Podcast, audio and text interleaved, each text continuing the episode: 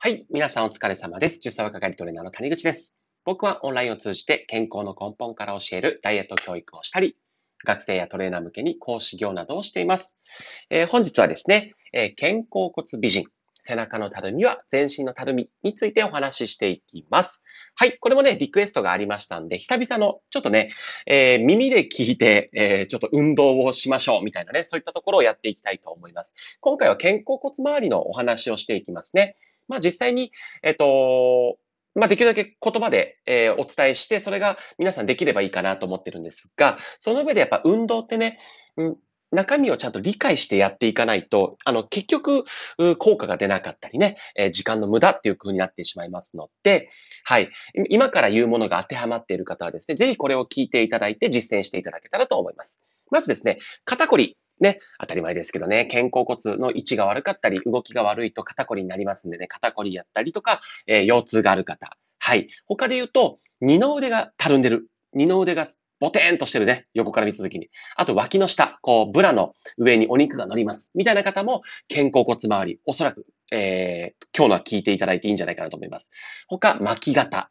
ね、肩が前に出てる姿勢ですね。あと、猫背なんかの方もそうです。あとは、どうも痩せづらいっていう方。はい。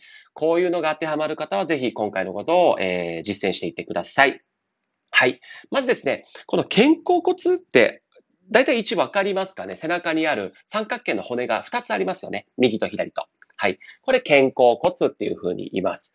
はい。で、この肩甲骨がいわゆる適正なポジション。大体この位置に必要だよねっていうのがあるんですよ。例えば、えー、例えばというか、えー、背骨から、えー、7センチ内が、えー、ぐらいの位置にあった方がいいとか、本当は厳密にあるんですよ。ここの骨のこのあたりにあった方がいい。で、そこからずれてしまったり、もしくは肩甲骨ってすごく動く関節です。はい。動く関節になってきますので、えー、ここが、え、動かなかったりすると、やっぱりあんま良くないよねっていうところで、じゃあまずなぜこの肩甲骨周りがね、え、位置が悪かったりとか動かないと、え、なんで悪いのか。まず一つがですね、え、痩せづらいダイエットのところに関係してきます。え、いわゆる肩甲骨周りっていうのはですね、褐色脂肪細胞っていう脂肪があります。これ何かっていうと、いわゆるね、エネルギーを作ってくれるんですよ。はい。なので、体が温まったりします。あの、肩甲骨とかってちょっと動かすと体温まってきませんか？そう。で、体が温まると脂肪って燃えるんですよ。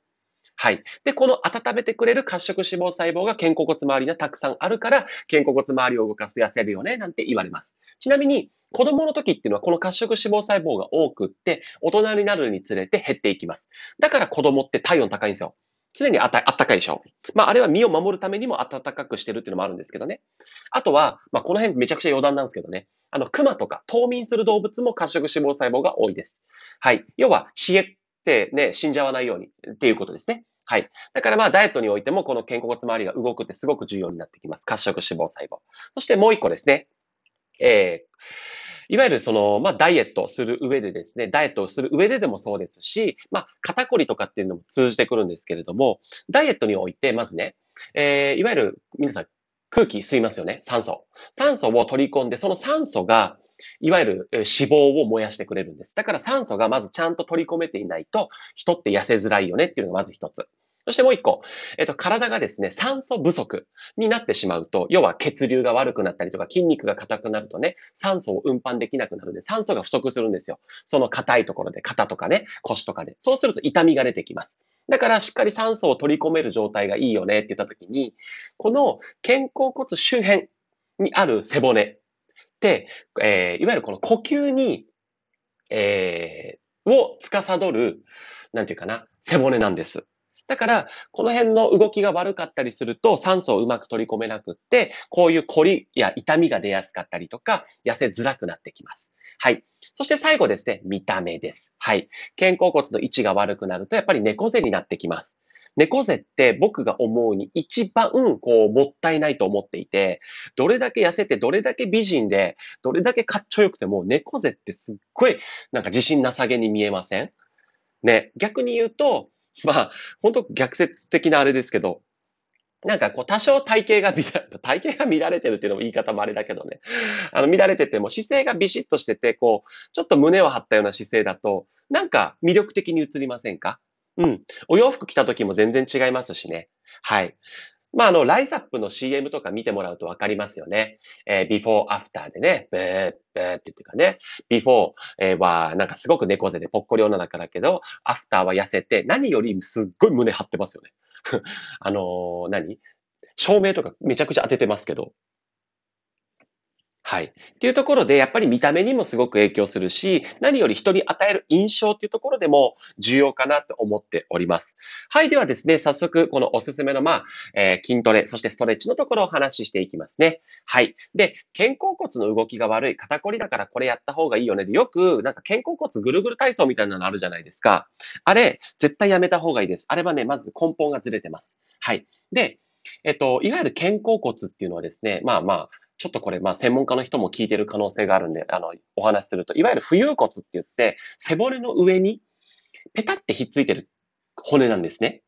はい。で、うんと、て、ということは、そもそも論の土台部分である、その、肋骨とか背骨っていうものの位置関係が悪いと、勝手に肩甲骨の位置も悪くなって動きが悪くなるということなんですね。ということは、まずアプローチすべきは肩甲骨ではなくって、肋骨とか背骨なんですよ。だから、あの、往々にして肩甲骨が動かない、二の腕がたるんでる、巻き肩、肩こりです、腰痛ですっていう人は、まず猫背、ほぼ。か、もしくは、えっと、女性に多い反り腰で背骨がカチカチの人。こういう人は肩甲骨がまず動かなくなります。なので、まずは、この、うん、背骨を動く運動をやっていってほしいんです。これがキャットドッグ。えー、キャットカウとかなんかそんなも言ったりするかな。えー、四つ倍になってもらってですね、肩の真下に手、お尻の真下に膝。で、手と、両手と両膝で長方形作りましょう。そしたらあとは、えー、息を吐きながら背中を丸めていく。そして息を吸いながら背中を反っていくっていうのをやってください。まずこれで背骨がまず動けるようにならないと肩甲骨はどうやってもうまくなりません。うまくいきません。はい。まずはこれを、えー、やってください。で、しっかりと背骨を全体的に動かす意識を持ってもらって、まあ、特にね、うん、背骨でいう頭側の方、えー、肩寄りの方、上の方っていうのかな？が動き悪くなってるので、そっちを中心に動かすように大きくダイナミックにキャットドッグやってみてください。はい。次にですね、まあ、8割の方は、えー、猫背だと思いますので、いわゆる胸椎という背骨。まあ、さっき、あの、キャット族で意識してくださいって言った背骨の上の方ですね。肩甲骨の間あたりの、えー、背骨のことを胸椎というふうに言いますね。はい。この胸椎、えー、を伸ばしていきたいんです。で、仰向けに寝ます。で、仰向けに寝たときに、肩甲骨の間にですね、タオルを丸めて、えー、置いてほしいんです。で、タオルの向きはですね、丸めたら、背骨に対して、えー、どう言えばいいかな。背骨に対して垂直？横向きっていうのかな？に入れてほしいんです。で、それを入れた状態で仰向けに出ます。そうするとちょっと胸が、えー、天井の方に押しやられます。その状態で、はい。膝は軽く曲げておきましょう。膝は軽く曲げていく。はい。膝曲げた、今、仰向けの状態。で、タオルが、え、背骨に対して垂直に、え、入ってる状態ですね。肩甲骨の下に。そのまま万歳を繰り返していくんです。そうすると、背中が伸びると思います。はい。これで猫背を解消していきます。これが、えー、レッスン2ですね。で、最後。最後がですね、万歳スクワットです。これめっちゃおすすめです。全身の運動にもなるんで。はい。えー、万歳運動、えー、万歳スクワットどうするかっていうと、タオルの、まあ、ハンドタオルでいいんで、両端を持ってください。そしたらそのまま、はい、万歳、耳の横まで万歳していきます。両端をピンとね、タオルを張った状態で万歳して両耳の横まで持ってきます。そのまま、はい、しゃがむというスクワットでございます。はい。で、これね、やるとね、えー、の、応々として出てくるのが、えー、なんでしょうね。膝が前に出ちゃってですね、うまくしゃがめないっていうことが起きるんですね。なので、極端にお尻引いてください。その代わり、この万歳、耳の横の位置で固定です。はい。これがすごく重要。ちょっと、荷物が来たので、はい、すいません。荷物を確保しました。はい。で、万歳スクワットなんですけれども、極端にお尻を引きながら、しっかりと万歳をした状態でやってほしいっていうことですね。はい。で、あの、体ってですね、あのー、面白くって、こう、部分的に動かすよりもですね、全身で行った方が効果的です。っていうのも、そもそも人の体ってね、必ずこう繋がって動くんですよ。例えば左足を出すと右手が出てくるようにですね、歩くときって。何かしらこう繋がりがあって動くっていう風になっています。はい。なので、それを利用して、肩甲骨とですね、いわゆる骨盤ってセットで動くんですよ。骨盤が動くと肩甲骨も動くっていうことですね。だからまあ、あの、肩甲骨が動いてない方ってやっぱ骨盤の動きも悪かったりして、下半身が気になりますとかっていう方も多かったりするんですけど、そこもこの万歳スクワットで解消することができるので、はい。ぜひこの流れでやってください。最初にキャットドッグで背骨のまず動きを良くする。要は道路を整備するって感じです。で、その次に胸椎を伸ばしてあげる。ね。万歳で仰向けの状態でタオル入れてね、ビューンって伸びてあげる。そして肩甲骨がしっかり動くようにする。そして最後、肩甲骨周りをよりちょっと鍛えてあげたいんで、万歳した状態でスクワットする。この流れでやっていただけたらと思います。まあ、それぞれどれぐらいでしょうね。20回から30回を目安にやっていただけるといいんじゃないでしょうか。で、早く効果が得たい方はですね、毎日やってください。毎日。